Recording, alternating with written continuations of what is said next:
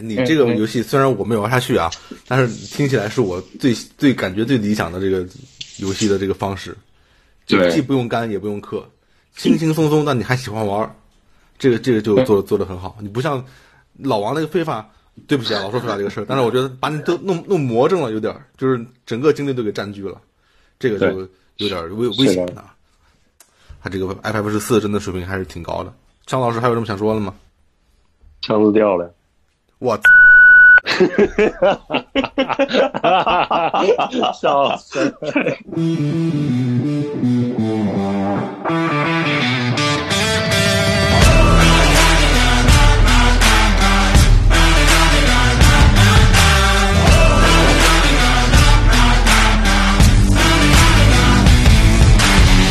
分享最美好的游戏时光，这里是 VG 聊天室。大家好，我是赞恩。今天有三位连线嘉宾参与我们的节目，请他们分别自我介绍一下。大家好，我是正宗游戏时光的前编辑。大家好，我是箱子。大家好，我是老王王十七。嗯，今天是一个由现任编辑和前编辑组成的一个梦幻阵容啊！特别是有正宗老师，也是我们很久不见了啊！你最近在忙什么呀？我最近在忙上班啊，还能忙什么？你们已经开始上班了。对，我们已经回公司上班有一周了。嗯，结果事实证明，上一期节目虽然我很希望，但是并不是我们最后一期啊在线录制的节目。我们是下周一开始游戏时光正式上班。向子老师现在还没有回上海，对，估计回上海还要被隔离一两周。嗯，两周，两周时间。所以今天录电台只有我一个人是已经上班了。对，只有你一个人是在公司录的。我这心态有点崩，现在。我们从二月一号就上班是吧？只是在家里上班而已。那家里上班跟公司上班是一回事吗？家里上班只能更加的痛苦，对，真的很痛苦。哎，所以我们很羡慕你。我现在就困的困的不行，好想回公司上班。现在有这种感觉，就是像我们是，就有一部分同事已经回公司上班了，然后现在还能天天发口罩和发那个饭，就可以天天订餐。对，放饭啊。对啊，就是因为现在不能去食堂吃饭了嘛，因为去食堂又是算人员聚集。然后，所以现在就是可以提前订餐，然后直接 就直接送到你工位上。然后这个包括那个口罩，每每每周会发十个，然后每周一发，也挺厉害的。我家现在口罩都快没了。行，那你快上班吧。最近有玩非法吗？我好久没怎么玩了吧？就是前一段时间突然想起来又玩了两把，就是属于那种啊，就是玩模拟游戏那种感觉，就是。比如说你看了比赛，然后突然想手有点手痒，然后去模拟一下这个比赛，然后去打两场，就这种感觉，不是像之前那种疯玩儿，确实好久没玩了。最近有什么比赛让你印象比较深刻的？我们给分享一下足球方面的心得。最近印象深刻的是利物浦，然后被那个那个沃特福德干三比零啊，特别开心。我也印象很深刻，感谢老铁。对哦，他太牛逼了！这个王王队长印象深刻，不是应该开始看棒球了吗？棒球也开始看啊！棒球是因为之前上一期那个节目里边也提到说开始看韩剧，然后韩剧里边其实前几天那个骑士还推荐了一部韩剧，然后推荐完了我就去看了，叫《棒球大联盟》，这个也推荐这个各位观众如果感兴趣大家可以看一下。什么《棒球大联盟》？它是一个有点像那种啊职场剧那样。就是讲一个呃棒球团的团主呃团长，然后也就其实算算是那种职业经理人那种感觉，然后去运作这个球队的这个过程，还是挺有意思的。嗯，我记得日本有一个类似题材叫《如如果杜拉》啊，就是如果是是是什么杜什么拉克学过管理学，我以为你要说是罗斯福游戏呢。啊，罗斯福游戏也也有点是，然后美国也有一个叫什么来着？呃，魔球吗？对，Moneyball，对吧？啊，对，我靠，今天我不知道聊哪去了，就聊这个非法啊，就聊这个非法，不聊别的，就聊非法。为什么今天会有这么一期节目？说是为什么这个游戏能一直勾着我玩下去？就是因为我之前跟老王有这么一段关于非法的对话，在我们在 QQ 上在上班摸鱼的时候，他说了一个，对，说了一些让我很震撼的东西。就是原来非法是这么这么一个游戏，这么一个游戏，我一直以为它是一个体育模拟游戏，就是就是踢球。我对非法的认知还停留在，比如说游戏机店里面，三五成群的小伙子们啊踢一盘球，然后周围的这个老太太大叔们以为他们在看球，因为画面很真实，这样的一个呃及时的和朋友一起玩的这么一个享受体育的乐趣的游戏。这难道非法不是一个踢球游戏吗？后来发现远远不止于此啊！非法是一个操控人心的游戏，这个就就很厉害，它能控制人的生活，控制人的心灵，控制了老王，让他变成了另外一个人。这就是 我觉得当时我就想，我要做一期节目，为什么非法是世界上运营的最好的游戏？老王也对这个表示赞同。但是我们后来想，我们光说非法可能不太行，我们还要选两个其他的也很优秀的例子，这样对比来看。但是今天第一个主角就是非法。老王，你当时玩非法废寝忘食到一个什么程度呢？呃，我觉得当时就是确实是生活规律。刚才其实提到了，就是 我记得是有一次那个魏公去录节目，然后老说我就有一段时间经常是一两点才睡觉，然后。那一篇的那个就是电台底下有一些观众留言，呃，听众留言，然后说我知道为什么老王会一两点睡觉了，因为非法总是在一两点更新活动，然后，然后魏公就感到非常震惊，他自己都不知道这一个事情居然就是被其他的那个听众根据这个线索然后摸出来了，确实是这样的一个正确结论，就是因为非法总会在这个晚上一两点的时候更新活动，这个时间其实对应的是。呃，英国的下午六点，然后根据那个夏令时和冬令时还不一样，所以就是我在刚呃，可能就是九九月份到十月份、十一月份的时候，呃，就是都是得熬到一点，然后到这个到赶到冬令时之后，就改改成要熬熬到两点，就跟你看球一样，之前是你看欧冠你是三点多，然后后来改成。就冬令时又要四点多，这个就真的，就你就是不不经意的就把这个时这个这个自己的这个生物钟就被带跑偏了，就是被这个游戏。你就不能第二天再去参加这个活动吗？你肯定是要第一时间去参与这个活动会更更好一点。为什么呢？就是如果有些活动刚出来的话，你去做这个相关的这个所谓任务，然后这个你的花的代价会更小一点。你知道吗？有这样一个问题，然后还有一个就是，可能就是跟那个活动的那个新鲜感很重要，就是你肯定是第一时间希望知道是是是一个什么样的东西，然后所以这个之后会具，就是我们这期可以具体聊一下，它到底是怎么一个机制，去去勾勾我们去去跟着这个步伐去走的。对，嗯，它到底是怎么一个怎么一个机制呢？嗯，是这样，就是我们可以先回到这个非法。FUT 就是呃梦幻球队模式，Ultimate Team 这个这个是一个什么样的游戏？因为好多人其实不知道，就是以为非法就是一个像刚才三人说的，就是平常踢踢球，然后大家这个 party 一下这这样的一个游戏，或者说你你踢一下那个什么了那种呃职业生涯，然后生涯模式那种，对对对那种。其实现在为什么说现在非法是已经是？就是主机里边运营的这种这个服务型游戏里边，内购其实是收入最高的一个游戏，没有之一。它是每年都是最高的。对，它事实上就是主机里边，如果你按钱来算，运营的最好的游戏，对吗？啊，对，没没错没错。为什么？是因为它这样一个有一个内部购模式叫 FUT，就是 Ultimate Team 这个模式。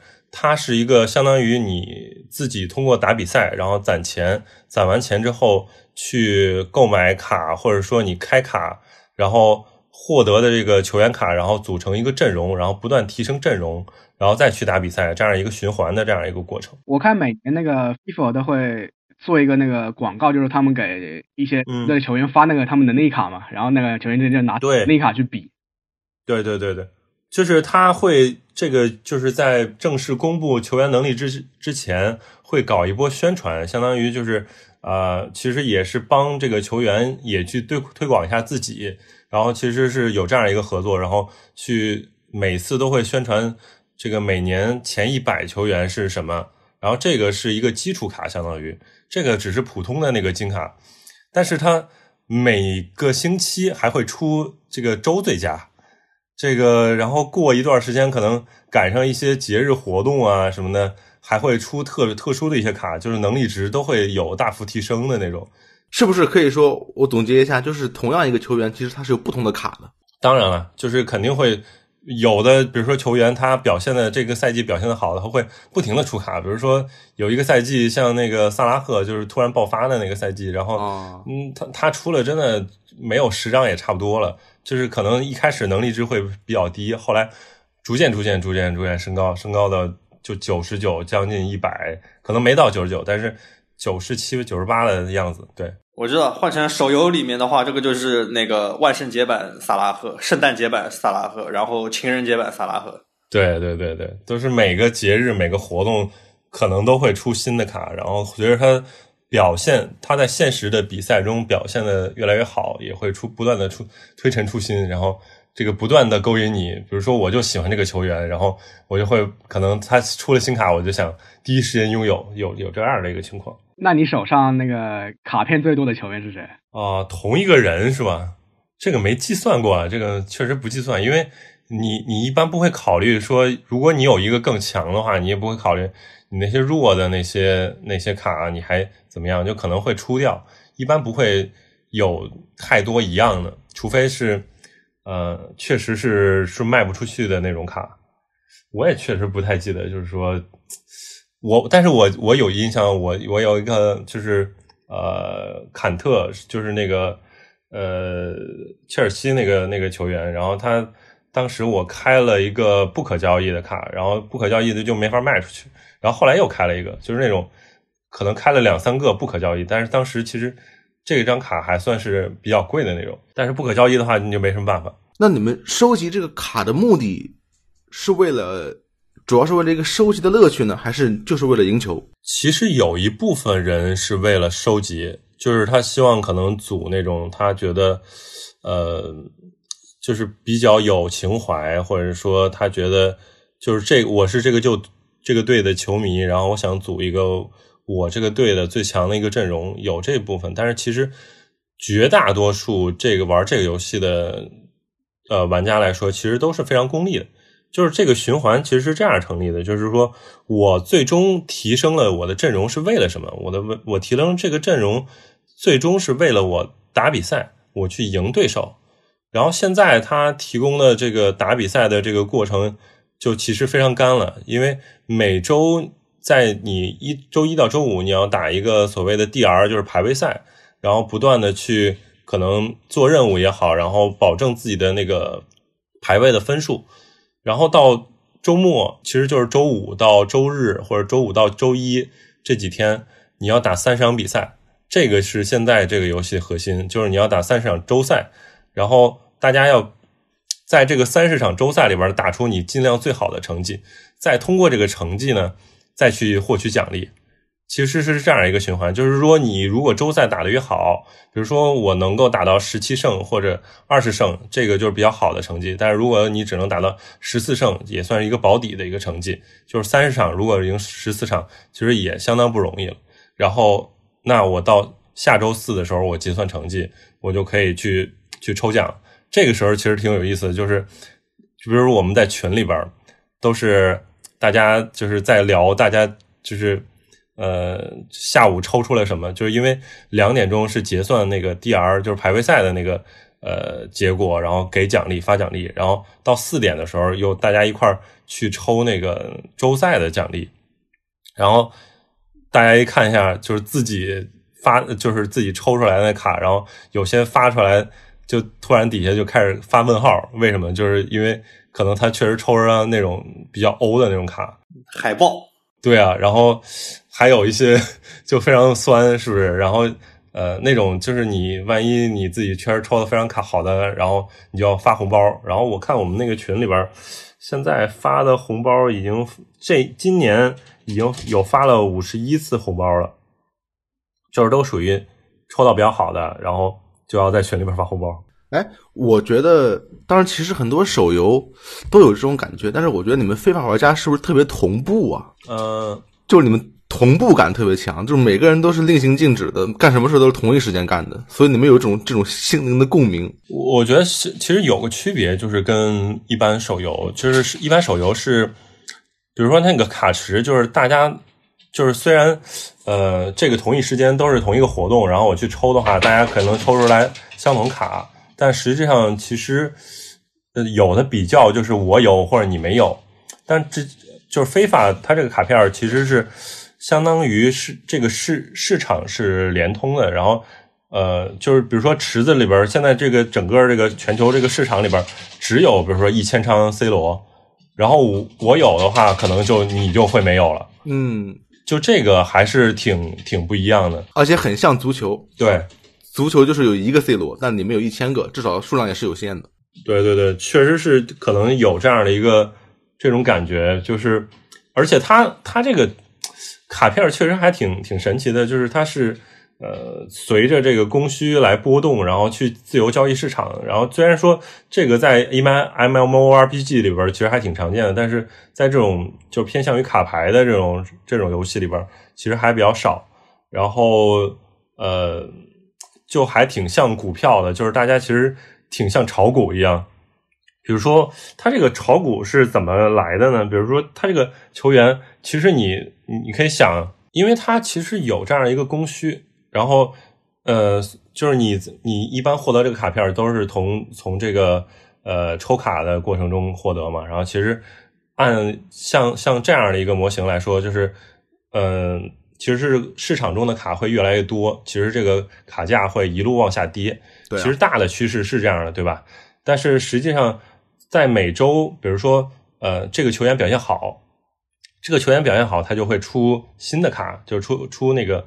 呃，黑色的那个所谓周最佳，然后出周最佳的时候，这个时候你原本的那张普通的那个卡其实就抽不到了，所以在这个时候，其实相当于那个供给量就会下呃下降，就是普通的卡，对，所以这样的话就会有一个供供需的一个变化，所以大家有有的时候就是其实就会炒卡，比如说我看到这个球员这一周表现确实很很好，然后我就会马上去大量的购入这张卡，然后。希望它在下周会这个有这个价格的上涨上涨，然后我自己赚钱，有这样的一个过程。我靠，对，然后包括现在，其实这个游戏最绝的是什么呢？一般的卡牌游戏它不回收卡，但是这个游戏，呃，因为你想想，这个市场里边其实流动性最大的都是那些表现比较好的，我希望啊，我能用到我的阵容里边的这种卡，但是。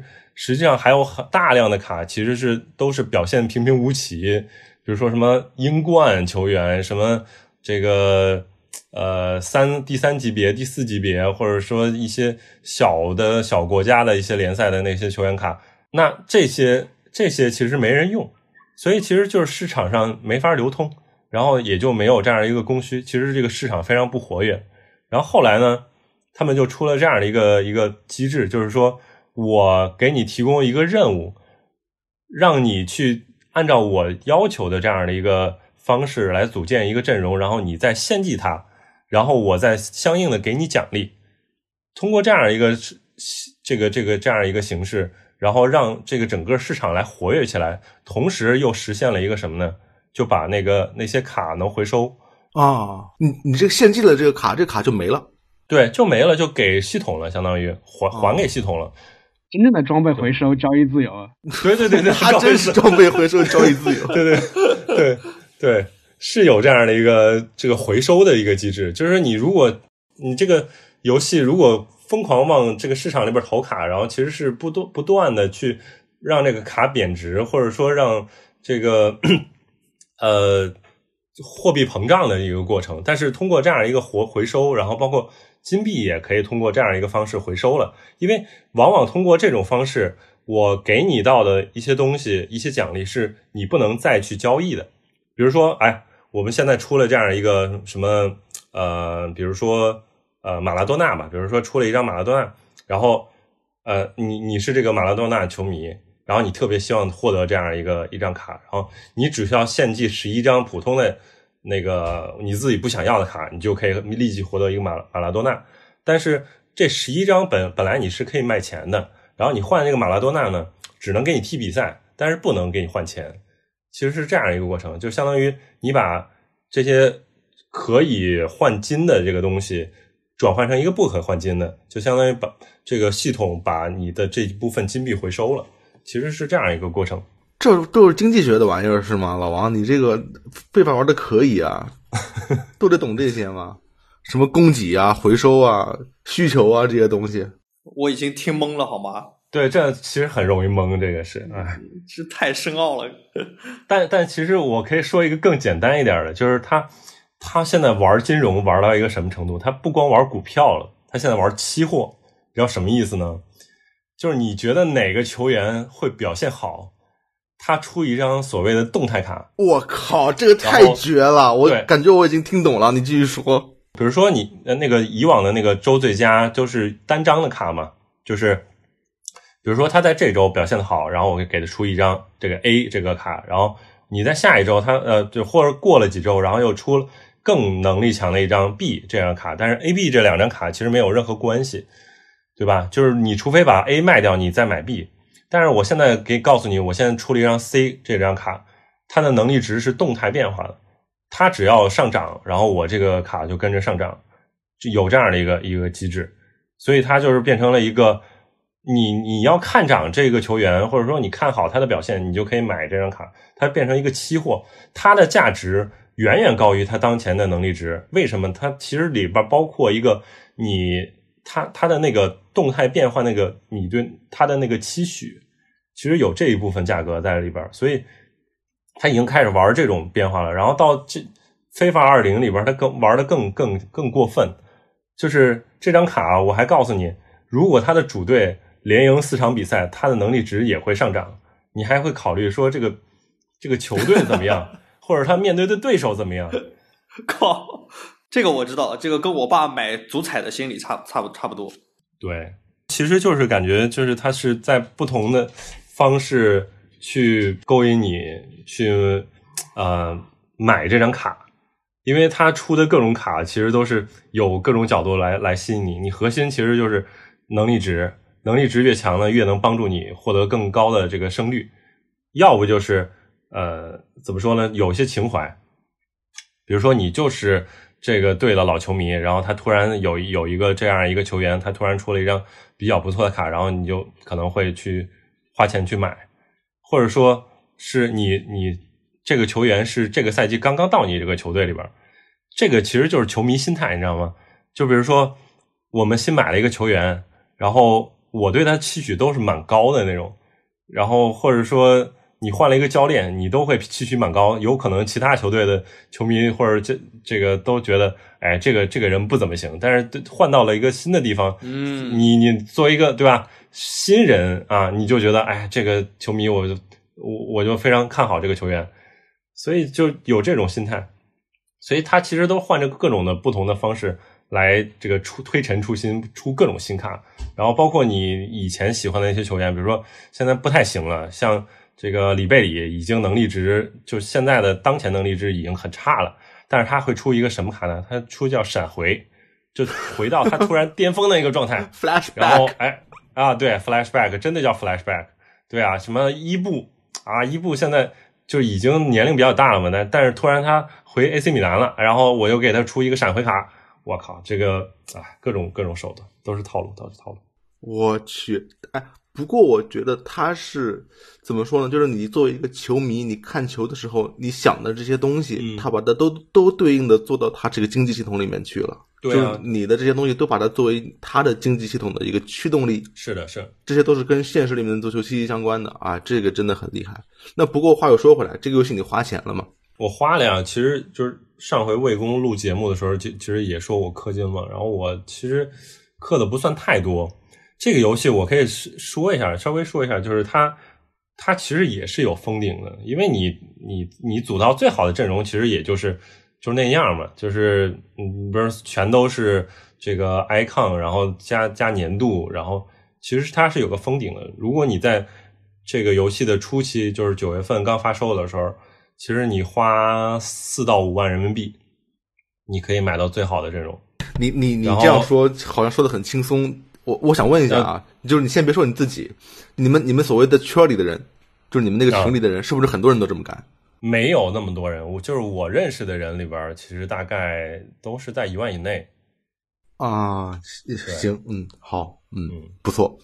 然后我其实我我是属于一九的时候氪金比较多，然后。大概应该也是在一万以内，肯定是控制住。嗯，一万以内是一个比较大的一个概念。我十块钱也是一万以内，九千九百九十九也是一万以内，五千以上一万以内对，好，行行，懂了懂了。你在一九的数据可以带到二零中吗？不能啊，这个就是这个 E A 最最啊最机智的一个地方，就是我靠，数据不通，你知道吗？这个坑爹，对，真的。E A 比那些手游都要狠，这不是开玩笑。对，你说新球员数据不通就算了，这个闪回的球员不是跟每一年闪回都差不多吗？对啊，但是你每年就是这个游戏不一样了，所以就是你玩的之前是玩了 F U T 一九，然后现在你 F 玩了 F U T 二零，这是两个游戏，你知道吗？其实我知道有些游戏它数据是可以那个传承的，但是看来非法不是这个行列。对，我们就说再说一下氪金啊，就是你说一下氪金这个事儿，呃，四到五万可以组一个顶配，然后呢，然后去打比赛啊，然后就是他，你你不光去的组了这个阵容，但是你还是要通过去去交易，然后不断的去保值自己的这个阵容。就是一开始，比如说你是花了四到五万，然后也可能还得请别人去帮你开包，因为四到五万真的要开好多好多包。然后就不停的去开包，然后再卖，这个迅速 quick sell 掉，然后再去不断的攒钱，攒钱，完了可能买到当时的一个顶配。但是它这个数据会随着游戏的运营不断的去去去上涨，因为顶级球员可能会后边陆续再去推出新的，有这样一个过程。所以你可能要去通过这个不断的比赛，然后再去交易。然后不断维持自己的阵容，一直维持在最顶级的一个状态，有这样的一个一个一个事情。但是你只要初期投资到位了以后，后面基本上不用再投了，是没问题，是吧？对对对，其实初期是性价比最高的，但实际上对于一般的玩家来说，你很难做到你一一开始你就 all in，你只能就是慢慢的可能跟着活动，呃，比如说什么。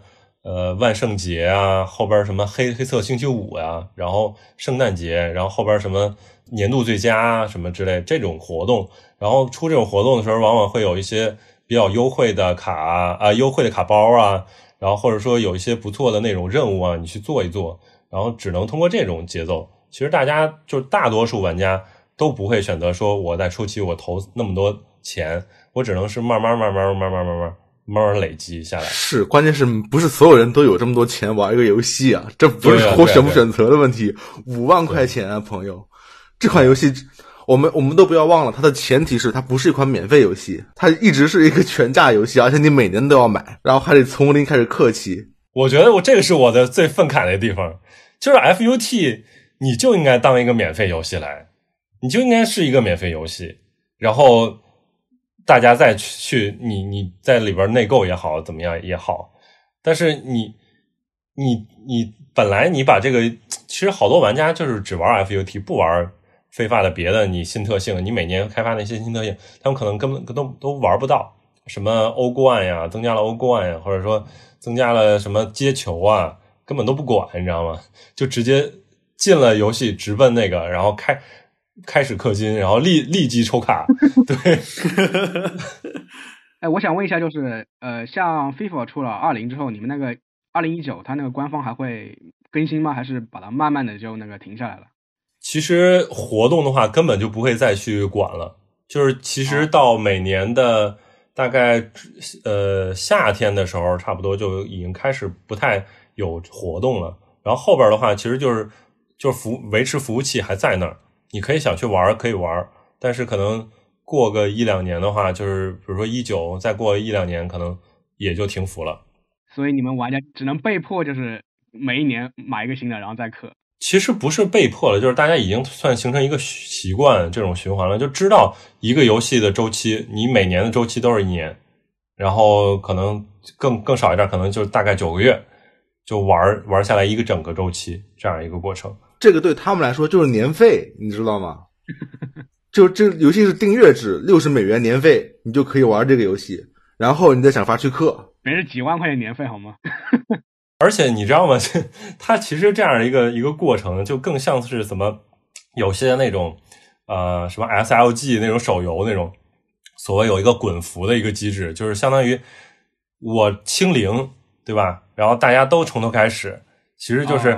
你之前累积再多也没有用，到下边大家都是一样的开始，然后都有一样的机会。虽然其实删档测试，哎，对，就每年删档一回。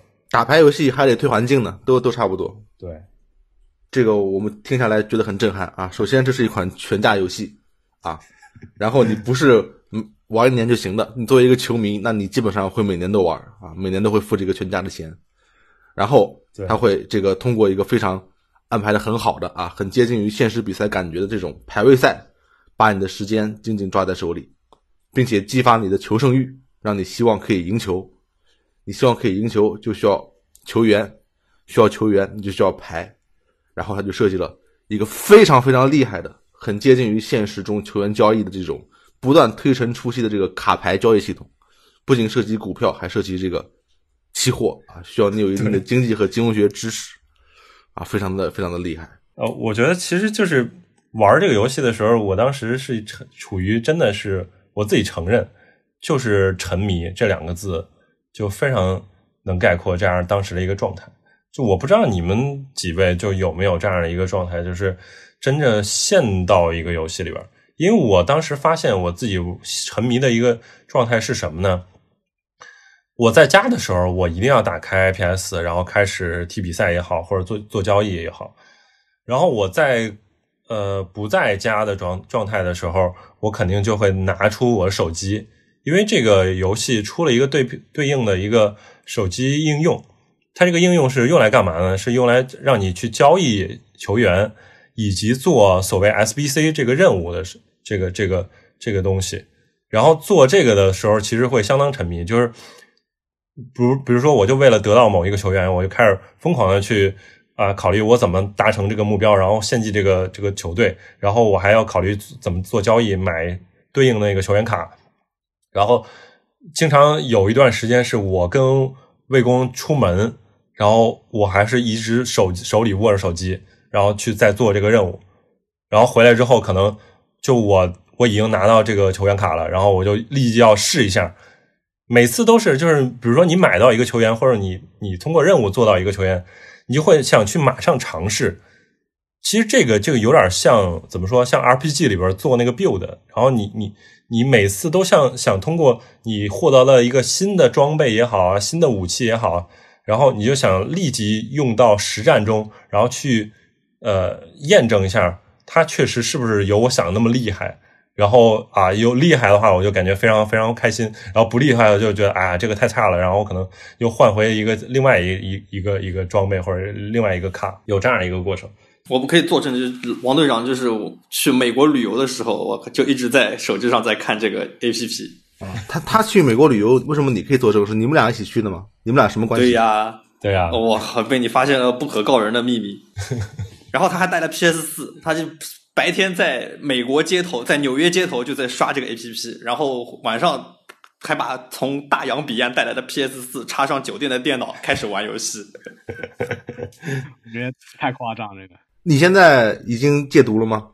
我现在已经戒了，就是怎么说呢？这个是是一个非常有点痛苦的一个过程，你知道吗？就是我现在非常那个能够认识到，我是非常非常喜欢这这款游戏，但是呢，现实告诉我就没法玩这个游戏。为什么呢？这个游戏它最最重要的不是说你花多少钱，也不是在在于你这个自己的这个。技巧怎么样？就是你你多会踢飞法，而是最基础的地方就是在于网络，就是这个网络是这个游戏非常非常关键的一个地方，因为它在这个大陆没有服务器，然后最近的一个服务器是在香港，所以说离香港越近的地方越有网络优势。如果你离香港远，比如说像我们在上海，其实想连这个服务器想稳定，其实很难很难。就是你，你跟广东的朋友去踢这个比赛，去你就觉得非常非常不公平。这个能让我联想一个什么点呢？就是最近在看另外一个奶飞的一个剧，叫那个呃那个纪录片，叫《极速求生》，就是讲 F 一车手他们进行比赛。他们进行比赛最核心的点，往往有的时候不是车手本身的这个车技怎么样，是在于这个车怎么样。就往往你可以看这个比赛里边，他们那个车手其实开的挺好的，然后突然突然这个车就冒烟了，突然突然他他就转向就失灵了，或者说突突然就失速了，没办法，就是我们面对这个这个情况，其实也类似。我们作为这个非法玩家，就往往比如说我们踢了九十分钟，快快结束了，我们三比零领先，然后突然网断了，就是你没有任何办法。就就为什么你就看那个集锦里边有好多好多玩家是那个砸手柄啊，就都是非法玩家。就是 大家都是好，嗯，都是玩家嗯，没没办法，就是呃，各种就是让你气馁的这样一个事情，就是网络是一个很很在这个游戏占了占了太多的一个要素。然后现在我就是用尽了任何手段都没有办法，就这这也是我玩非法的一个点，就是我不光是氪了那些球员卡。并且我在那个投入了，其实有不知道花了多少钱给那个加速器，因为就是你们知道的加速器，我应该都用过，你们不知道的我应该也还会用过一些。我的然后，并且非法玩家就是大家都一定要用专门的那个能够去用加速器的这种呃路由器，然后一般都是用华硕的，所以就是你就是。因为这个游戏，大家都变成了网络工程师，然后还并且还是金融工程师 啊，双料工程师。哎，所以就是你尽管成为了网络工程师和金融工程师，一样赢不了球，就是这种 绝望感。不会踢球，不是，就是你还是搞不定，就是搞不定这个这个这个是个死死结，就是网络这个是个死结，就是对于目前的情况来说，除非他安国内的服务器。这个大陆的服务器，呃，或者说是，呃，它会有更好的这个网络改善的这个呃相应的更新，但是它已经很多年了，就是它一直是这样的一个状况，就是而且今年它也其实承认了，他们确实在就是即便在国外，也没法保证大家是一个公平的一个状态，所以就是这种公不公平跟你投入上的这样的一个反差。其实会让很多人就是没法心理平衡，就是我尤其没法心理平衡，所以我我今年真的我是投入了三个平台的钱，我买了三份非法，我买了 PS，我买了 PC 版，我还买了呃 Xbox One 版，Xbox One 版还是呃我我当初那个的 Xbox One 当初出掉了，然后就是最为最近玩为了玩非法，然后又买了一台 Xbox One。你就是得试哪一个平台是不是可能会有好一点的网，是吧？对对，就是但凡有万分之一的可能，就是这种上头的这种状态，你知道吗？就真的是上头，就是呃，有一点强迫症，我承认。就是我但凡觉得那个地方可能有点可能，然后我就去尝试，然后尝试发，后来发现就是被打脸，然后就不停的被打脸，然后打完了脸之后，然后发现啊，果然是真的没有任何办法了。所以只能慢慢去接受这个状态，所以才能现在算退坑了。这个挺让我意外，因为因为我觉得 FIFA，我印象中是一个那种技术驱动向的游戏，知道吗？就是你打比赛的话，那肯定是谁谁那个，嗯嗯，谁玩的更好，那肯定就是排名前前前几名，而不是根据你的金融的这个判断，或者根据你的这个硬件的这个 这个基础啊来来来来算你的那个排位。不是，它实质上是一个 Pay to Win 的游戏。就是付钱来赢的游戏，就是这个钱的多少是占在你实力的很大的一个部分啊。对，这个趋势在现在的主机端是已经渐渐减少，以至于在大作里边近乎绝迹的。就是提到 Pay to Win 是谈之色变，玩家也都不爽，厂商们都不不能提这个事情。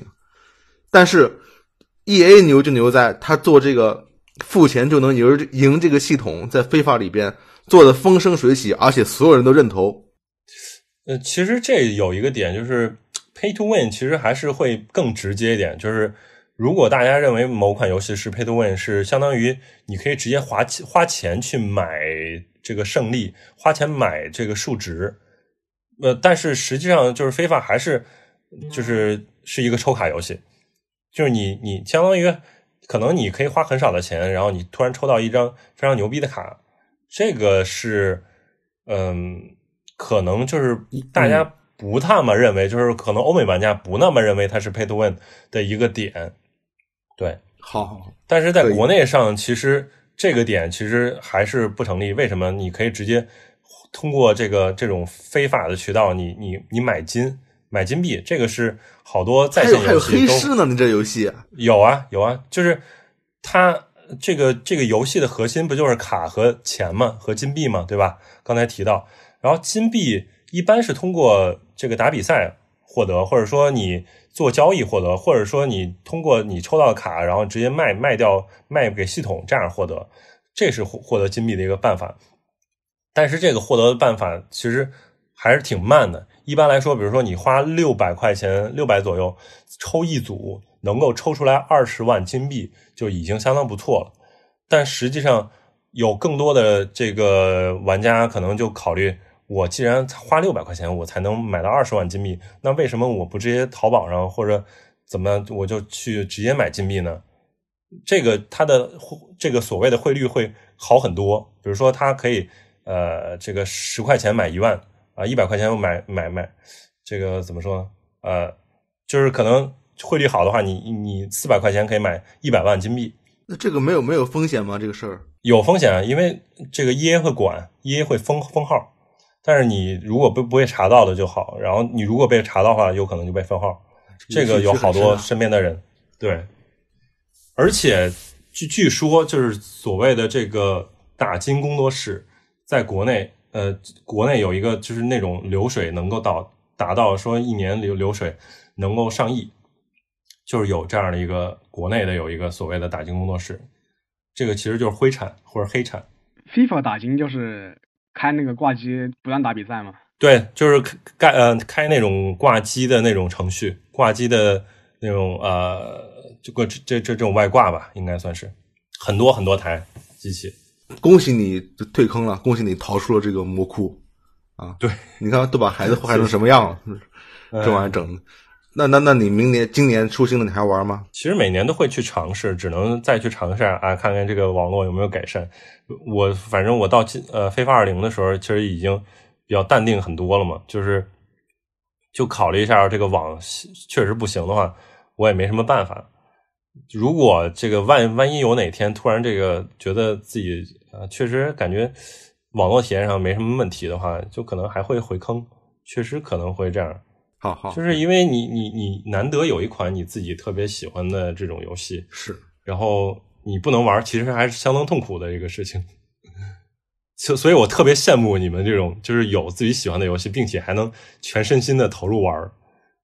我现在就做不到这点。是我我们的游戏没有你这么这么高的时间和体力的要求啊！你这游戏一般人有很难很难。这个，我觉得它真的是一种生活方式，就是它必须成为你的生活的一部分，固定的一部分，才能才能玩下去这个游戏。这个老王分享的也差不多了。你们两位，其实你们今天其他两位朋友也是带着一款运营很好的游戏来的。我们先从正宗开始，你带这款游戏，你觉得运营有老王的这款游戏好吗？你能比得上非凡吗？呃。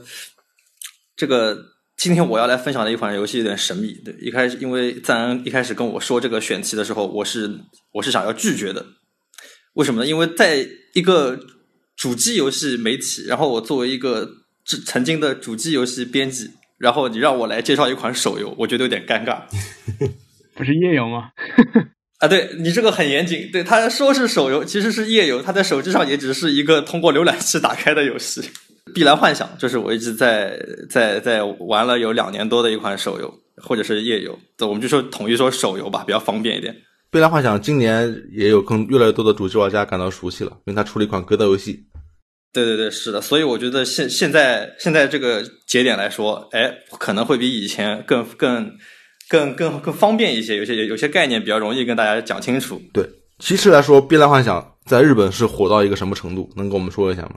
在日本，我感觉也没有特别火。我靠，行吧，好，好，因为因为日本火的手游实在太多了，你知道 FGO 啊、怪物弹珠啊什么的，就就就就很很可怕。是，但是《碧蓝幻想》的玩家粘性很高，然后玩的时间会很长，就是你不太弃坑率比较低，我感觉是这样的。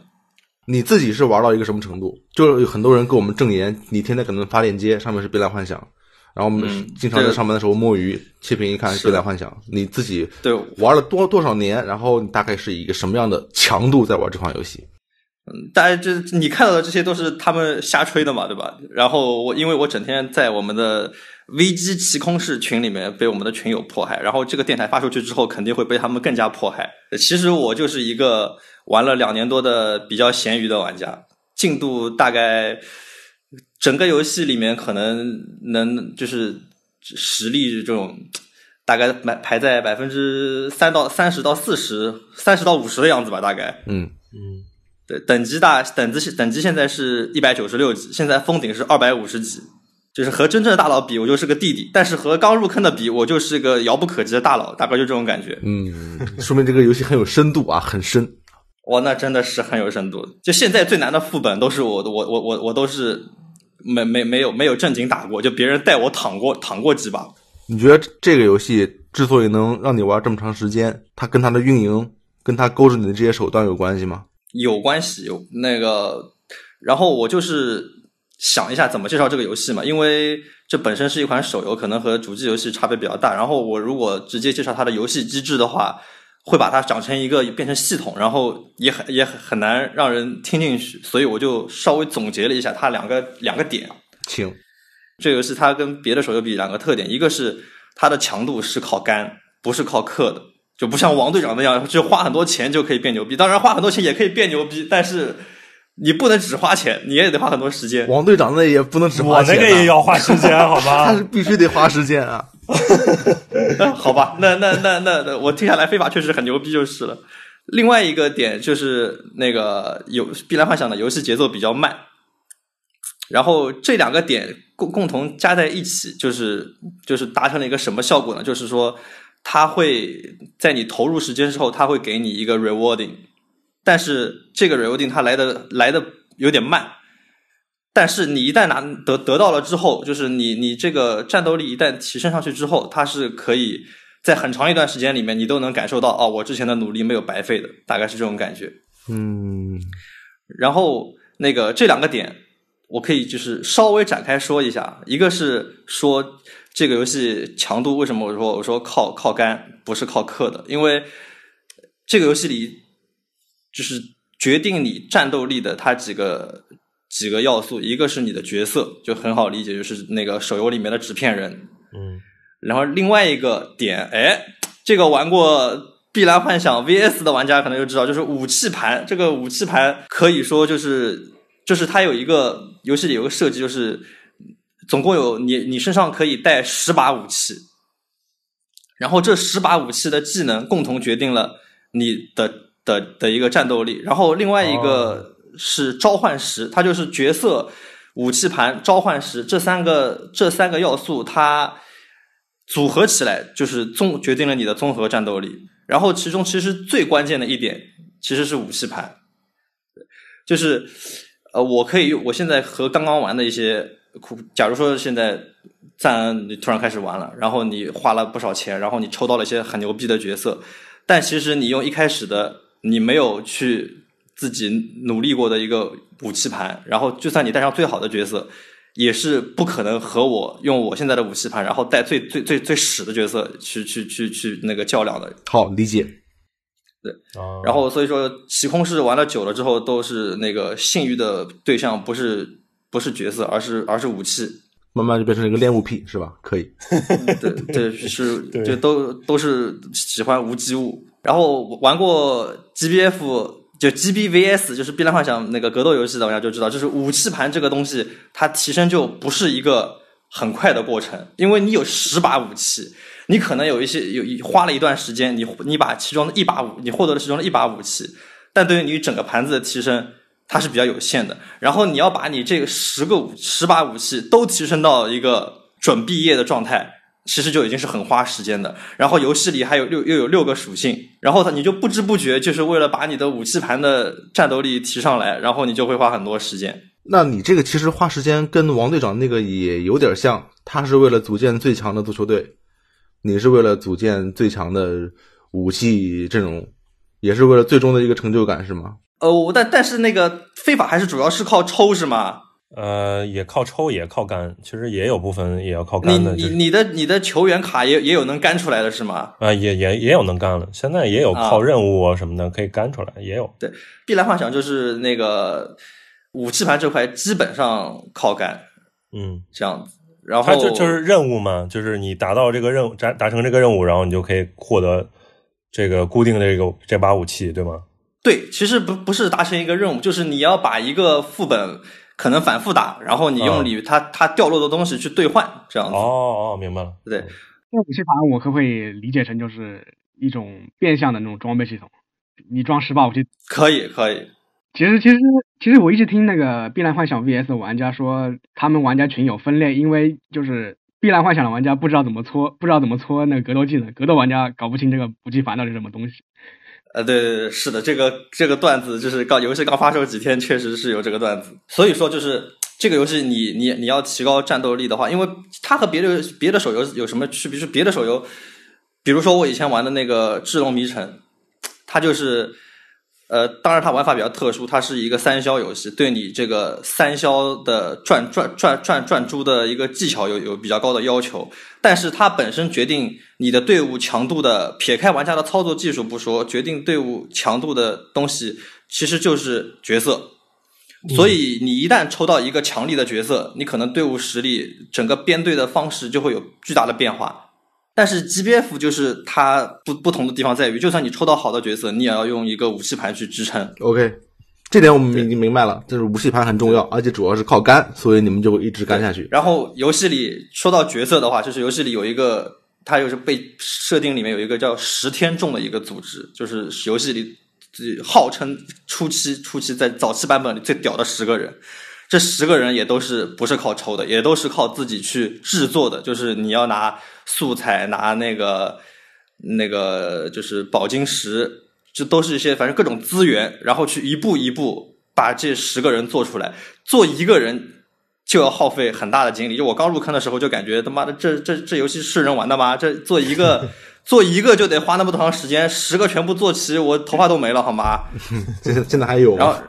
现在我已经做齐了，对，然后就 也没了，我就知道了啊，没行 头发还在，很委婉，头发还在，呃，这么听起来的话，呃，感觉那个抽卡完全没有吸引力啊。那反反正你都可以靠你的肝来把它肝出来。对，那个一开始确确实十天众是那个实力是压倒级的，现在的话后后面这个后面出的新角色当然就越来越强了。现在是那个我们以前说十天众是铁板前排，因为这游戏它总共你能除了主角之外，你能带五个人，其中三个人是前排，两个人是后排。前排的人死了，后排的人就上场了。嗯，所以以前说十天众是铁板前排，现在的话已经不不不不存在这样的说法了。有有一些十天众可能也会被挤到后排去，甚至在队伍里没有位置。嗯，他这个呃，商老师那个问的问题，我就再紧接着跟一个，就是你氪这个游戏肝的这么厉害，那就光靠肝就行吗？是不是能够就我就补课？其实是可以的，就是你无这这游戏，因为我们群里面也有很多学生党，他们他们氪金的力度就很小，或者干脆不氪也有的。因为因为你靠抽的话，可能也可以运气好抽到一些很强的角色。嗯，其实我我我再澄清一点，就是非法也不是一个非常重氪的一个游戏，就是你可以靠干，你也可以靠就是靠每每次每周的奖励，然后去不断干出来，也有好多这种。这个你就他都已经做到收入第一了，你这说话我就不觉得没有太大的说服力。就拿我们两个来说，你就没有说服力好吗？你这个已经花了五千以上，一万以下，我大概花了也就一一千到两千的区间。但是你可以慢慢去搞，因为你你这个时间时间拉的长一点可以。对啊，对我那个只有一年时间，对，这不就显得你单位时间花钱更多了吗？对对对对。但我其实想问一下，就是玩，比如说像啊《碧蓝幻想》这种游戏，你们玩的驱动力在哪？因为我我知道，因为我们玩非法，其实这个驱动力其实是非常恶劣的。你知道为什么？就是我比你强，对吧？你或者我就希望我比你强，你知道吗？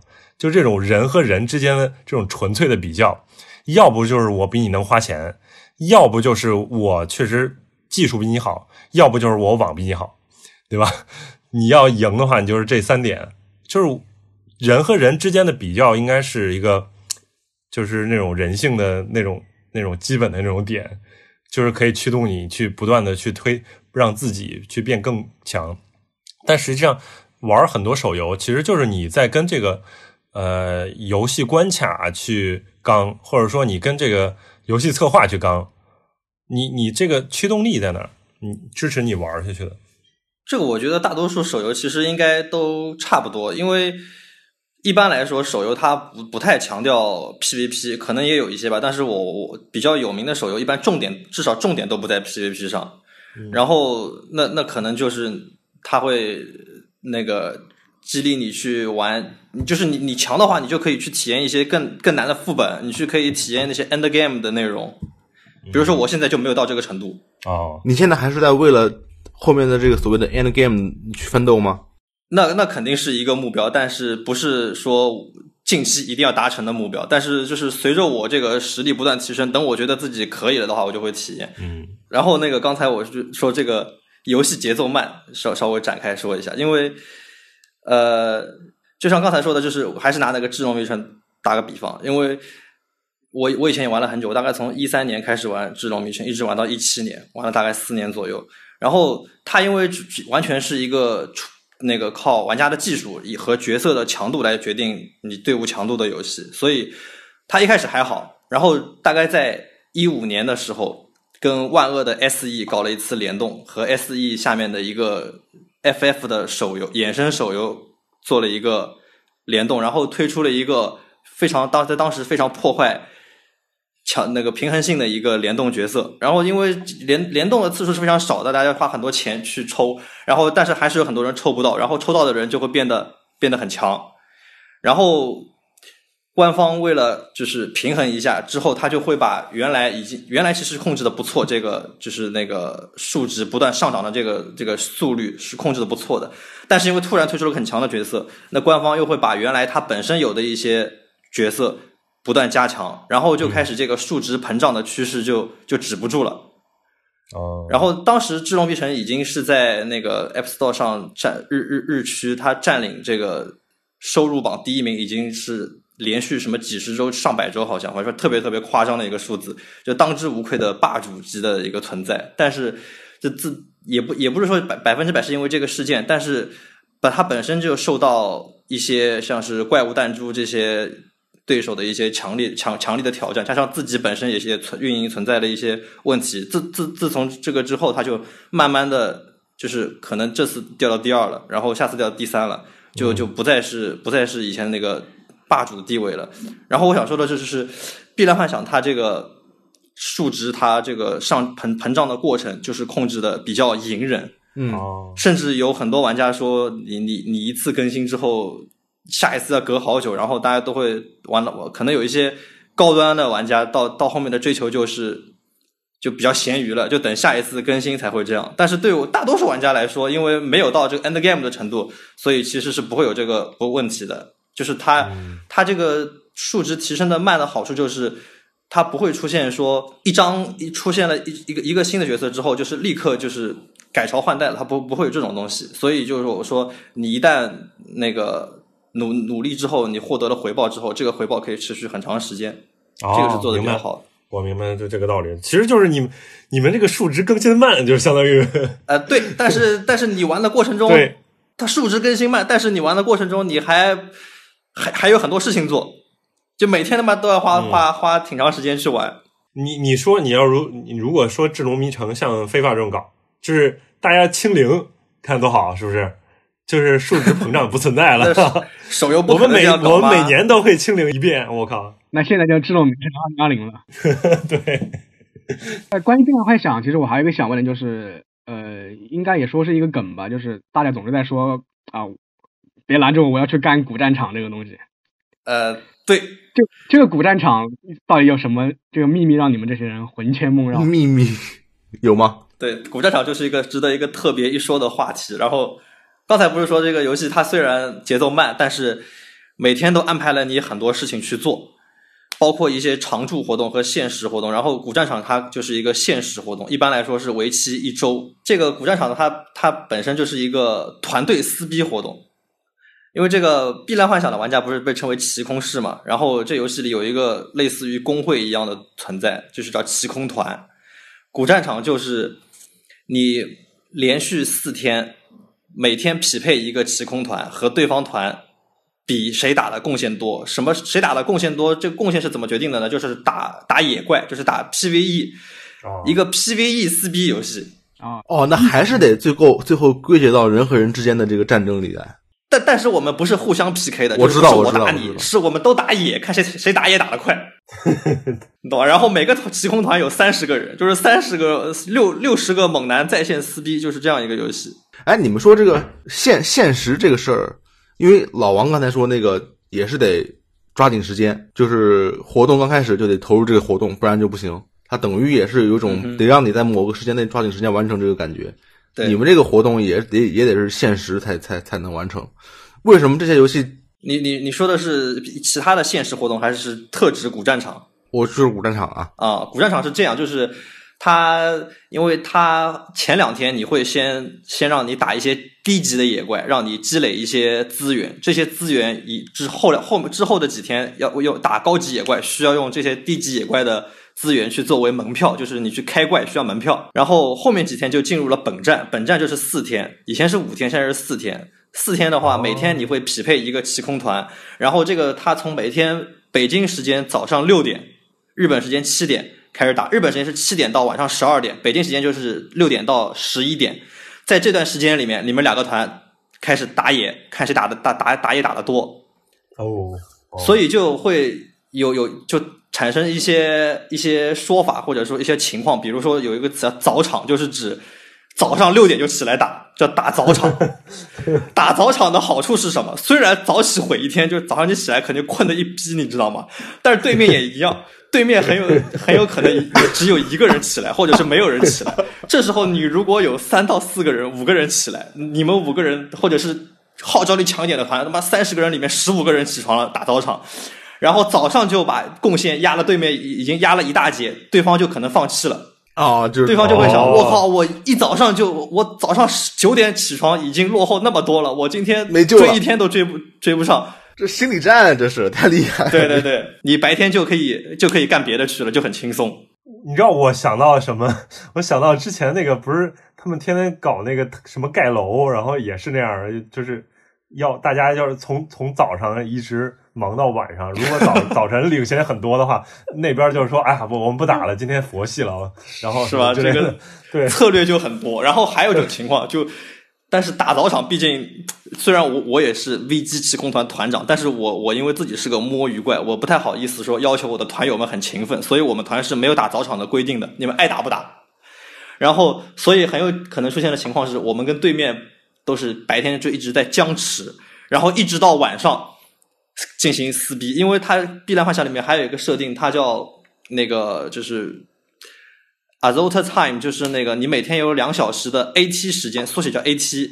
AT 时间里面，你的队伍的能力是会获得强化的。另外，哦古战场本身也可以有一些，你可以选择性的使用一些针对古战场的一些强化的能力。然后，一般大家都会把这些强化的能力留到晚上，因为晚上是在线人数最多的。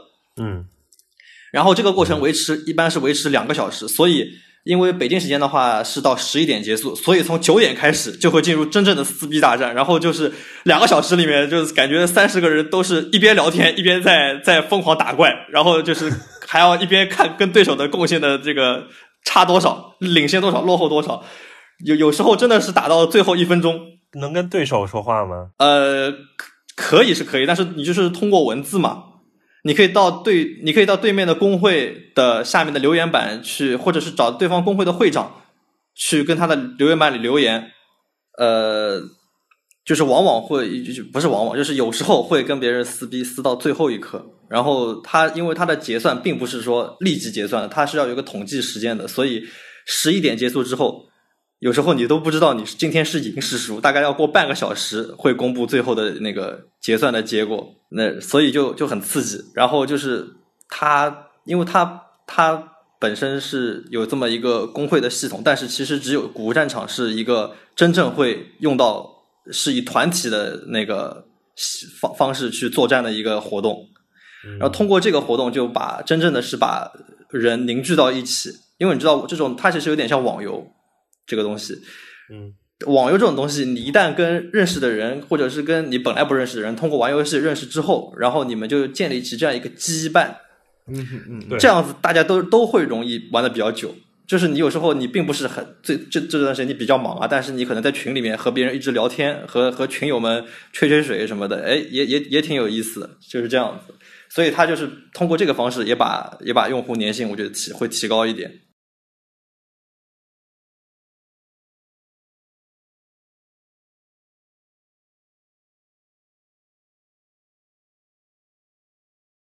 那我那我觉得这一点还挺好的。非法就不行，非法一般都是我突然要加一下对手的 PSN，然后我跟对手互喷，这就非常刺激。呃，但是你形成了线下的一个小团体，呃，你对，们有个群，你们炫富群啊，对不对？炫富群，然后互相比较，然后对啊，然后互相吹逼，然后就羡慕别人比比自己欧，都是这种。对啊，你加入那个群，我都可以想见，里面全都社会精英，啊，什么金融巨子啊，都是有钱人。哦，没没没没没，顺便说一下，我这个我们的 VG 气空团就是从一开始就是真的是菜的不行，大概是去年去年中旬，一九年中旬建的，一开始就菜的不行，因为你要凑三十个人很难嘛，一开始我们都凑不满三十个人，就十几二十个人，就是那就很菜。然后然后我招人的时候，我因为我也没有任何门槛，因为我自己已经比较已已经有点闲鱼了，所以我想大家就进来随便打打就可以了。所以我们一开始是比较菜的，然后但是现在我们最近的两次。古战场都是都是三胜，就是四场里面赢了三场，三天赢哇四天里面赢了三天这样子。厉害厉害厉害！所以你想说明一个什么问题？是是招人吗？是是是一个招人广告吗？不是不是不是，呃对，但是我们现在团，我们我们现在的那个时空团已经满了，但是我们的群其实是你可以随便加的。虽然我们这个奇空团只有三十个人，但是这个群现在已经有一百人左右了。然后其他的在听到电台的现役奇空师，我也是非常欢迎，因为我们基本上主要还是讨论 GBF 的内容。你如果不玩的话，就就是可能会有点进来有点听不懂，有点懵逼。啊。啊，那我觉得其实 GBF 这些套路还是蛮常见的，就是勾着你玩这些套路啊，比如说是这个呃，增强自己的角色和装备，然后探索游戏更多内容，对，还有这个大型的团战和别人竞争。其实很多现在手游都有加入这个要素，可能是学你们的，也可能是你们抄别人的，我也不是很清楚啊。但是也有些我也不知道了。也有，但是可能有有些细节做的比较好，就是技术细节。你要说它有什么跟别人不一样的，就游戏品质就不说了，我们就说运营角度的话，它跟别的游戏不一样的，其实我觉得就是它 CY 因为特别 Side Games，你知道特别有钱，所以它其实野心也很大。它不单单是当一个手游，它是当做一个一个一个 IP，他可能想做成一个特别特别牛逼的 IP。你从最近出的那个主机游戏，你就可以看出来，它有现现在出了 GBVS，接下来还会有那个 Relink，虽然不知道什么时候能出来，对吧？但是期待在对他都把这个白金给踢了，说明他对这个品质很有要求啊，很有要求。在在在主机玩家里面，这个期待度也是比较高的。就是他从一开始其实就把 G B G G B F 当成当做一个很有野心的 IP 在在培养。我还记得，就是二零一五年我在危机的时候第一次去 T G S，然后我就进入那个展馆之后，就看到有一个有一个展馆上空，它悬挂着一个一个那个这种飞空艇，就是那种 F F 十二那种感觉的飞空艇，对啊那种很古，对对，你知道吗？就那种飞空艇。我想，我操，就巨大无比！我说哪个厂商这么有钱？让我过去一看，原来就是 Side Games。但当时我其实没有玩 GBF，对 Side Games 也不太熟悉。然后我就想，现在做手游的厂商都这么有钱吗？你看看 旁边那几个开普康 SE 的展台，就就就跟相比之下就是一些弟弟好吗？然后，然后等到我过两年，我是好像是一八年又去 TGS，还是一九年忘了，就就又去 TGS 的时候，发现当时我已经在玩 GBF，想再去看看 Side Games，再发现嗯，Side Games 怎么没有参展？后来我仔细一琢磨，他已经不参加 TGS 了，他现在自己办这个格兰费斯，就是格兰费斯那 Grand Blue Fantasy 的 Festival。碧蓝嘉年华，是啊，他每年还要办好几场。他东京是一个那个最重要的一个一场，然后其他在大阪，在比什么仙台，在什么呃什么那个各各反正全国各种地方要办好几场，然后都会有很多人去。牛逼的厂商都是要单独自己办是吧？这种是是是，因为主要也是它用户用户数比较多，然后用户粘性高，所以所以只要是就是我现在如果说你什么上海给我办一个，北京办一个，我也去好吗？就不存在这个事情，但是，所以他这就是在这种 IP 的运营，包括一些周边的一个些活动上，也是也是做的投入了投入了很多精力。然后我感觉这个东西是会让玩家的粘性变得更强吧。嗯，就是你游戏外的活动也是很重要的一环。嗯，对，是的，他还有说一个像情人节返礼活动，就是你给游戏里的纸片人。再给他们，你你花一些花一些钱，然后等于是给他们送礼，号称是送礼，然后过一个月后，官方会过过过具体过多久忘了，然后官方会给你一个返礼，你送的是真钱，但是是送给虚拟的角色，然后官方会寄一张真的卡片作为返礼，会寄给你。哇，上面是画师画的这个角色的手绘的一个这个角色是。绝对不会是以前出现过的例会，是完全是每年新会新画一版例会，那就等于是花钱买一个新例会的实体卡，是吧？啊，对，是这样的。然后就就因为有的玩家很喜欢这些角色嘛，他其实会花不少钱。我觉得这个还蛮有新意的，因为这个卡本身也不是很贵，当然算上邮费的话，到国内可能有点贵。是，你看这个巧立名目啊，这个多么的多么的厉害。这这种就是确实很懂粉丝心，你知道吗？就是。我们也想要实体卡，但是这个买不着。我觉得会有的，会有的，你们等着吧。对，就有，你知道吗？是就是每年搞那个，就是投那个年度最佳，然后会搞那个投票，然后他会发给那些球员，让他们去投票，他们给一个非常好的那种，就实体卡加筹码的那种感觉，然后可以发给他一个箱子啊，不是 不是，这有箱子，就一种那种 呃非常非常好的那种那那那种那个就是。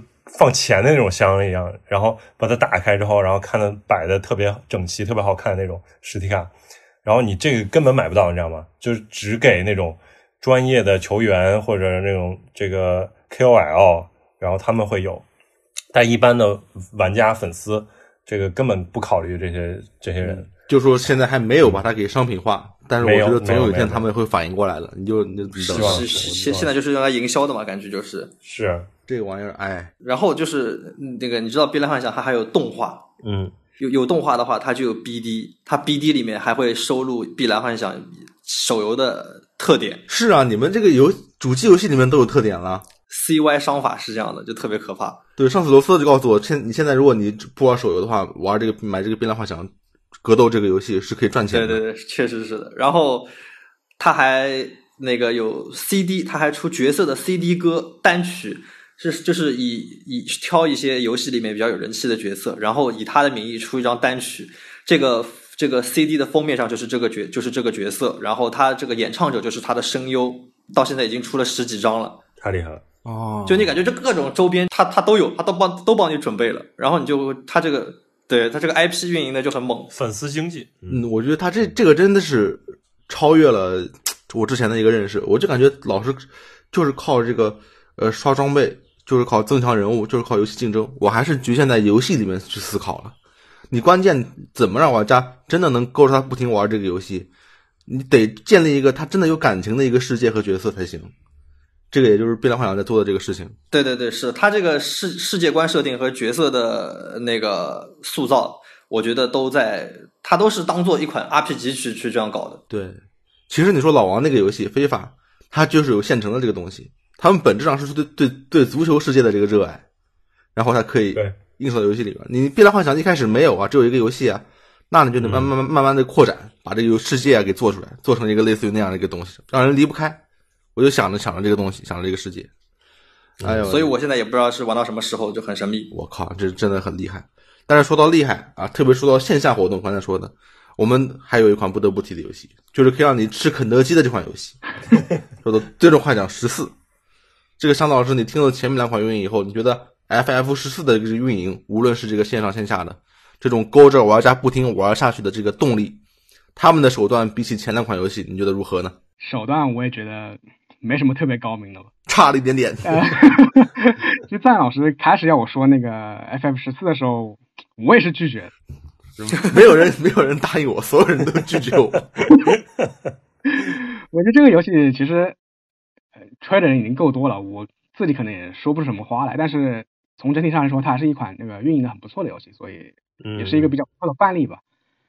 呃，可以说刚才说吃肯德基那个事情，就是前一阵子 S 一和呃，应该是是说盛趣和那个肯德基搞了个活动，就是说你买那个一个九九十四块五的一个套餐，然后一个四人套餐，然后吃了之后，在那个 F F 十 F F 十四中可以拿一个坐起一个那个肥的那个小黑鸡，嗯。嗯，然然后呢，因为因为这个套餐它是四人餐，然后 很多时候那个玩家他就一个人去吃这个四人餐，所以光之饭桶，对，所以大家都获得一个这个叫光呃光之饭桶这个称号嘛。呃，不过其实其实这个这个肥鸡之前呃可以说扯扯到一起那个运营事故，在很很早之前，很早之前它有一个活动是日日服那边出了一个特点，特点好像是卖卖一万多日元，一万多日元，然后。国服这边把他他那个特点中的一个坐骑给拆出来，一个小黄鸡，也是一个坐骑。嗯，怎么全是卖鸡啊？真是肯德基联动啊！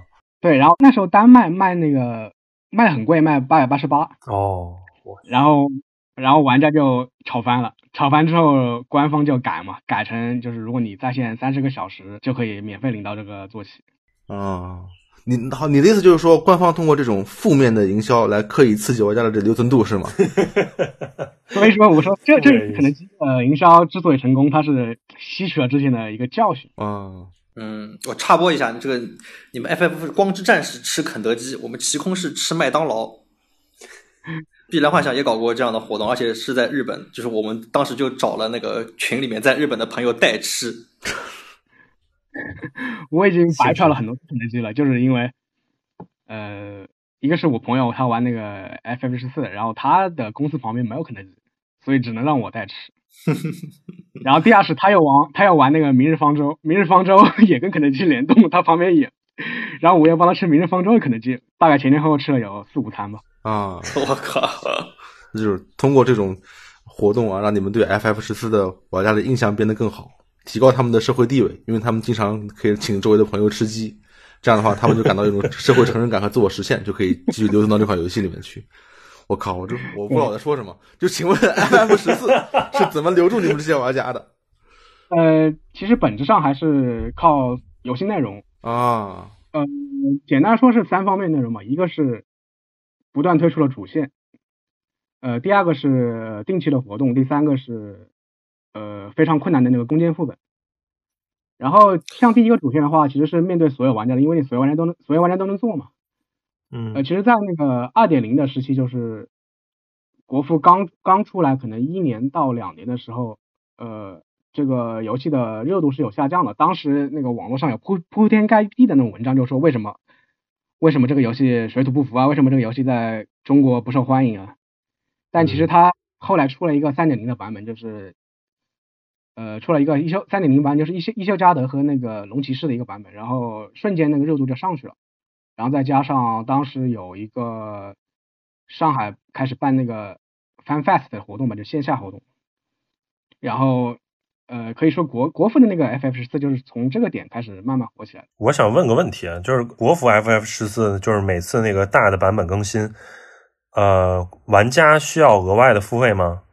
不需要，这这个也是比较良心的地方。呃，是啊，国服的话是分为两两种，一个是点卡收费嘛，就是六毛钱一个小时。嗯嗯，你算一下，你每天玩三个小时差不多了吧？每天三个小时也就一块八，对，一个月三十，那也就几十块钱。然后还有一种就是八十八块钱的月卡，就是无限无限循环。所以这个游戏的话，基本上。基本上就就花这么点钱，因因为我知道那那个海外版的那个国际版不是就每次更新了版本大的版本，然后就相当于你还要为这个 DLC 单独付一次费，就相当于是啊，就是本体付费，然后又又额外的增加一笔，相当于没错没错，国际版它是它是其实按照欧美人习惯定价，就是客户端也要付一次费，然后也要付月卡。我当时玩国际版的时候，我还要多付一个那个加速器的钱，和和老王一样。但是总体来看，其实你们是不是你们相比非法就不用说了，你们的这个花钱就是天上地下，非法那个花钱老了去了，你们这个就比较便宜一些。呃，比起《碧蓝幻想》这样的手游来说，是不是也其实花钱不多？花钱其实不多。呃，它游戏内其实也有一个要有一个网页商城吧，它商城的话会贩售一些坐骑啊，或者是。呃，外观或者是那个家具之类的东西。嗯，但其实对你的能力值什么方面的都没有什么影响。对你看看人家刻的是什么东西，你看你们非法刻的是什么东西。我们肯定也图外观，你知道吗？你们也有外观，是是也有外观，也有外观，哪个好卡好看也很重要。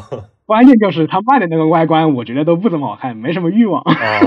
哦，呃，他第一份主线够人，就是因为他每个大版本大版本更新的话，大概都会给你大致上十个小时的主线时间。就对于这种 DLC 来说，相当于就是多给你一个，多给你出了一部游戏这种感觉吧。嗯嗯。如果是你现在让你从头从头去玩的话，从头去玩，呃，你其他什么事情都不做，你就你就只体验那个故事，然后就按单机游戏去玩的话，那可能也有你也要花那个五六十五六十个小时的时间。嗯哦。所以他每次大版本更大版本更新的话，都会就是吸引一波人回来。他们他们不不为别的，就是为了看那个故事。所以其实是 FF 十四剧情应该也算是就是运营成功的一部分，就是它后边的更新的这些剧情也都还挺挺吸引人的，对吧？对，它二点零的剧情其实是比较一般的，然后后面每后面的每一个大版本更新的剧情都都做的挺好的。嗯，就为什么要请 FF 十四？它就是一个我觉得是个非常好的一个代表。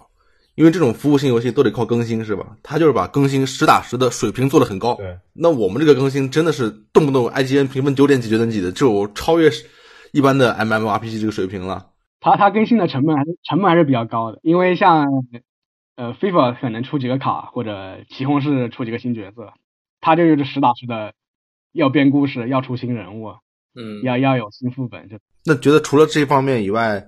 它还有什么运营上值得我们一说一一了解的地方吗？啊，第二点就是大家都有活活动嘛，但是它这个活动比较好的地方是，它的活动有两个档次，一个就是说，嗯，你所有普通玩家稍微稍微就是轻松轻松做一下任务就可以拿到的一些奖励，就比如之前和那个怪物猎人怪物猎人那个联动，你只要把那个。对一下话，然后把那个剧情看一下的话，它就会赠送一个那个爱龙猫的一个宠物。但是他为这个活动，他还做了一个副本，就是副本的话，就是打那个怪物猎人里面的那个火龙。如果你把火龙给攻坚掉的话，呃，还可以拿到他的坐骑，还有呃那个套装。所以的话，有有两种选择。对于对于对于这种对于你轻度玩家的话，你可以稍微做一下活动，你可以拿到奖励；对于重度玩家的话，你可以拿到更多。嗯，挺好的。呃，它这个联动比较牛逼的一部分是，它是实打实的把联动内容融入到游戏中。怎么怎么说呢？就是之前有开做了三个大型的二十四人本，算是把那个松野太己的那个伊瓦利斯的故事的后传全部清清楚楚讲了一遍。清清楚楚讲了一遍，就剧情量很大，等于那个剧情线的一个后传，就是他们后人，他们后人是一个一个什么状态？嗯。然后最近国服又开了一个。尼尔本嘛，和那个尼尔机械纪元联动的一个本，对我本来以为它就是一个单独的合作的本，但是按照他这个现在的规划，我估计他也是要做成三个二次元本，一个很长的剧情线，肯定要跨越一整个版本。我靠，我专业做剧情，我靠，我跟什么联动，我要专专门做一套剧情。他他也不是说呃说有什么一个平行世界，平行世界发生什么事情，他是真正。真正和你这个本身那个 F 十四艾欧泽亚的这个大陆有有这个联动的关系，嗯，一个很认真的一个故事，不是说我们就联动随便写个故事算了。对啊，对，你会觉得这个故事本来就是发生在艾欧泽亚的，因为它你联动的话，有些普通玩家他可能是没有体验过尼尔，或者是没有体验过那个嗯呃伊瓦利斯这个东西的，但是他也可以没有什么门槛去玩。嗯，用心做游戏。对啊，你像怪物猎人联动 F 十四 就出个武器。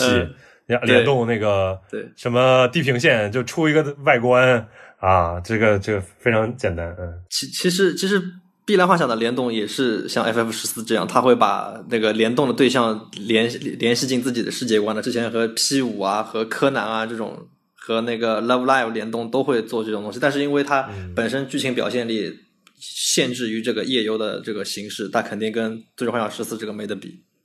哇，你很谦虚，很谦虚。我觉得也也不一定，也也有点得。你们变来幻想可能以后就是日本的新幻想了，好吧？说到这最终幻想，可能就变老一辈了，都都有可能啊。我看你们这个势头很猛，势头很猛。他这个活动比较另一个比较吸引人的地方就是说，他呃赠送的东西的话，我觉得是比他商城里卖的东西有吸引力的。呃，比如之前和那个 FF 十五的活动，他自己联动的，自己内部联动，就你完成之后就是。